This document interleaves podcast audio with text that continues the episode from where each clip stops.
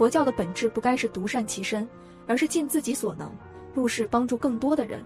此后，他召集五名弟子和三十位信徒，成立了佛教克难慈济功德会。师徒几人通过种花生、打毛线衣、缝制饲料袋来维持日常开销。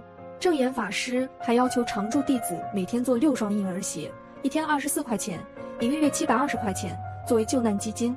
第一个月，救助的是一位福建老太太，她因战争与丈夫两岸相隔，无亲无故，晚年卧病在床。慈济会每月赞助她三百元生活费，还花钱为她请了一个看护。这一善举一直持续到四年后替老太太送终。如何去帮助她？